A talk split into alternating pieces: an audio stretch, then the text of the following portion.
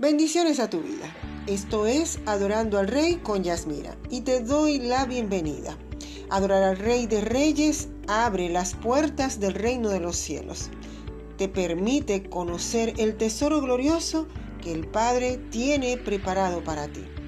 Hay algo maravilloso cuando adoramos, porque esto significa que confiamos en Él, que le entregamos nuestras cargas a Él y Él hará hay algo que tengamos o no a Cristo en nuestro corazón, igual lo vamos a vivir. La diferencia es que teniéndolo a Él, sabemos que vamos a salir en bendición y en victoria. Si tú tienes a Cristo en tu corazón, puedes tener aflicción, puedes tener dificultad, pero hay algo seguro que vas a salir en bendición y en victoria. En momentos de dificultad, nosotros debemos saber qué hacer, cómo reaccionar, qué responder. Y quiero compartir contigo lo que dice el Salmos 100, perdón, 13. El Salmos 13 del 1 al 6.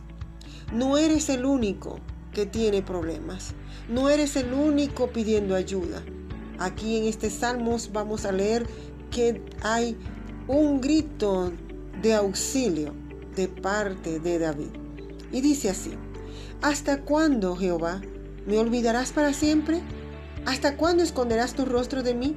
¿Hasta cuándo pondré consejos en mi alma con tristeza en mi corazón cada día? ¿Hasta cuándo será enaltecido mi enemigo sobre mí? Mira, respóndeme, oh Jehová, Dios mío, alumbra mis ojos para que no duerma de muerte, para que no diga mi enemigo lo vencí.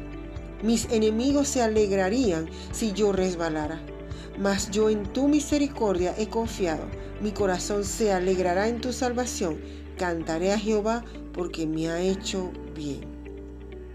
Aquí vemos en los primeros dos versículos cómo él hace cuatro veces la misma pregunta.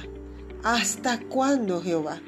¿Hasta cuándo? O sea, es claro de que él estaba desesperado que él estaba angustiado, había algo que lo estaba oprimiendo y ya no aguantaba, ya no tenía fuerzas, pero hay algo glorioso allí porque él está clamando hasta cuándo, pero él tiene puestas las esperanzas en el único y sabio Dios, en Jehová de los ejércitos. Y de este salmo de David podemos aprender algo. ¿Qué debemos seguir haciendo? Cuando los momentos de dificultad se ponen cada día más recios, cada día más duros, cuando sentimos que ya no hay más nada que hacer. ¿Qué debemos seguir haciendo? Hay cuatro cosas que yo quiero compartir contigo de este salmo. Y la primera es que sigas orando. Allí él lo dice. David prosiguió con su clamor a Dios. Señor y Dios mío, mírame y respóndeme, dice él. Ilumina mis ojos, desarrolla una carga, desarrolla un corazón agradecido y que le entrega sus cargas ante Dios. No dejes de orar, continúa orando, incluso cuando pareciera como que Dios no estuviera allí, como si Él estuviese lejos. La verdadera prueba de fe es cuando las cosas no parecieran andar bien. La segunda cosa que quiero compartir contigo es que sigue regocijándote. En medio de la dificultad, en medio de la circunstancia adversa, sigue regocijándote. Las pruebas no, no eran su fuente de gozo, sino la salvación de Dios. Si la prueba no es la fuente de gozo, tampoco debe ser tu fuente de gozo cuando estés bien, cuando todo va bien en el trabajo, cuando vas bien con tus hijos, cuando la salud está bien. Esa no debe ser tu fuente de gozo. La fuente de gozo tiene que ser la salvación que te ha dado Dios. Dice mi corazón se alegra en tu salvación, dice allí el Salmo. Mi corazón se alegra porque tú me salvas, dice el verso 5. Entonces, ¿en qué te estás regocijando?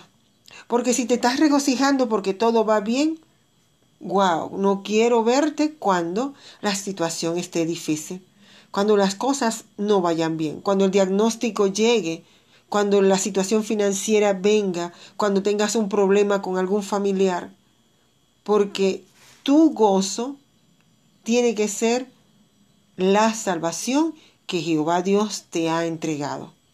Esa es la fuente de tu salvación. ¿Y quién te dio la salvación? Jesucristo en la cruz del Calvario. Entonces, que sea esa tu fuente de gozo. Por eso sigue regocijándote, aún en medio del dolor, aún en medio de la circunstancia adversa. Tanto el reino de los cielos como el reino de las tinieblas van a ver cómo está tu corazón lleno de gozo. Y allí cada uno de ellos van a actuar. El Señor te ve con ojos de amor. Pero Satanás también sabe qué es lo que hay en ti. Y cuando Él te ve en medio de la circunstancia adversa, que tú estás gozándote, que tú estás alabando, que tú estás adorando, Él se confunde y sabe que está vencido. Otra de las cosas que puedo notar allí en el Salmo 13 es que sigue alabando. Pese a todo lo que había experimentado David, era capaz de ver la bondad de Dios.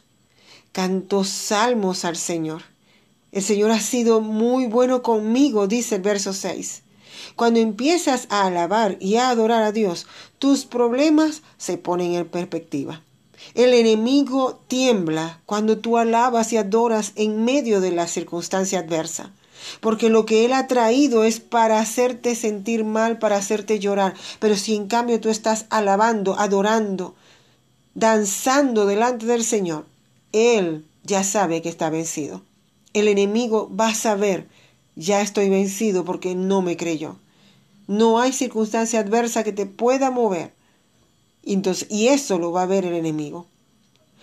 Otro es, sigue renovando tu mente sabemos que nuestra batalla es en la mente. Por eso tenemos que seguir renovando nuestra mente. Los ojos de nuestro entendimiento tienen que ser iluminados por la palabra de nuestro Señor. Jesús dice que nuestro problema no se trata de las cosas superficiales, tales como la comida que entra y sale del cuerpo, pero las cosas que te dañan salen en el interior, salen de ti, salen de tu corazón. Por eso es tan importante, y el Señor lo sabe, que el verdadero problema es el pecado en el corazón, porque del corazón salen los malos pensamientos, los homicidios, los adulterios, las inmoralidades sexuales, los robos, los falsos testimonios y las calumnias. Estas son las cosas que contaminan a la persona. El reto de las palabras de Jesús es que aunque tal vez no hayamos cometido homicidio ni adulterio, pero todos tropezamos con el primer obstáculo. El primer asunto que Jesús menciona es tener malos pensamientos. Y la solución para nuestros pecados no es con rituales externos, con como sugerían los fariseos o religiosos. Solo Dios puede cambiar tu corazón y necesitas la ayuda del Espíritu Santo para transformarte y purificarte. Siempre cuando predicamos y le pedimos a, a, un nuevo creyente que haga la confesión de fe, que pida perdón por sus pecados, siempre dicen, no, pero es que yo soy bueno, yo no he matado a nadie, yo no he hecho yo no he adulterado, yo le he sido fiel a mi esposo, a mi esposa, yo no robo. Los malandros, ellos sí son malos, o, y empiezan a contar algunos pecados que ellos no han cometido. Pero, como digo yo siempre, que si nos ponemos a escoger entre la ley y la gracia, ¿cuál es más estricta? Caemos que en la gracia ah, es más estricta porque en la ley no te condenan por malos pensamientos, pero en la gracia el Señor sabe cuando tenemos malos pensamientos y eso es contado como pecado. Porque no tenemos que tener malos pensamientos. Por eso la mente es el campo de batalla que debemos conquistar primero. Es nuestra mente. Y dice Pablo que llevando cautivo todo pensamiento a la obediencia de Cristo. ¿Cuáles pensamientos? Los tuyos. Tú eres el único que los puede llevar cautivo a, la obediencia de Cristo. Yo soy la única que puedo llevarlos a la obediencia de Cristo. No hay más nadie que lo pueda hacer. Y la única manera en que yo lo pueda lograr es con la presencia, el amor y el poder de nuestro Señor a través de su Santo Espíritu. Dice Mateo 15 en, en el verso 8, hipócritas. Bien profetizó de vosotros Isaías cuando dijo, Este pueblo de labios me honra, mas su corazón está lejos de mí. Pues en vano me honran, enseñando como doctrinas mandamientos de hombres. Y llamando así a la multitud les dijo, oíd y entended. No lo que entra en la boca contamina al hombre, mas lo que sale de la boca, esto contamina al hombre. Entonces, acercándose sus discípulos, le dijeron, ¿sabes que los fariseos se ofendieron cuando oyeron esta palabra? Pero respondiendo, él dijo, Toda planta que no plantó mi Padre Celestial será desarraigada. Si seguimos leyendo este, estos versos más adelante, vemos cómo el Señor los llama ciegos, cómo el Señor los, los señala de una manera tan dura. Y ahora bien, en aquel entonces los fariseos se ofendieron cuando oyeron, ¿por qué te sorprendes de que se ofendan? Cuando oyeron que de los, del corazón era que salían los malos pensamientos. Ellos se ofendieron por todo lo que predicaba el Señor Jesús. Ahora bien, ¿te sorprende que hoy en día la gente se ofenda? Que muchos religiosos de esta actualidad se ofenden cuando hablamos la palabra de verdad, palabra de gracia? No nos podemos sorprender porque si en aquel entonces con Jesús se ofendieron, se sorprendieron, y lo rechazaban. Cuanto más ahora cuando una iglesia se levanta a declarar las grandezas de nuestro Señor, la grandeza de la palabra de gracia. Qué glorioso y maravilloso es nuestro Señor cuando nos enseña de que por medio de su palabra hay poder y hay vida. Y estas cosas tan sencillas que en la ley no las vamos a aprender, pero en la gracia sí las podemos tener. Sí podemos dominar, sí podemos llevar cautivo todos nuestros pensamientos que no se ajusten a la palabra, los podemos llevar cautivo en el nombre poderoso de Jesús. Para finalizar te bendigo con toda clase de bendición de lo alto. Y como dice en número 6 del 24 27, Jehová te bendiga y te guarde. Jehová, Jehová haga resplandecer su rostro sobre ti y tenga de ti misericordia. Jehová alce su rostro sobre ti y ponga en ti paz. Y pondrán mi nombre sobre los hijos de Israel, y yo los bendeciré. Si este episodio fue de bendición, recuerda compartir comentar con otros y compartir estos episodios que estamos entregando a diario.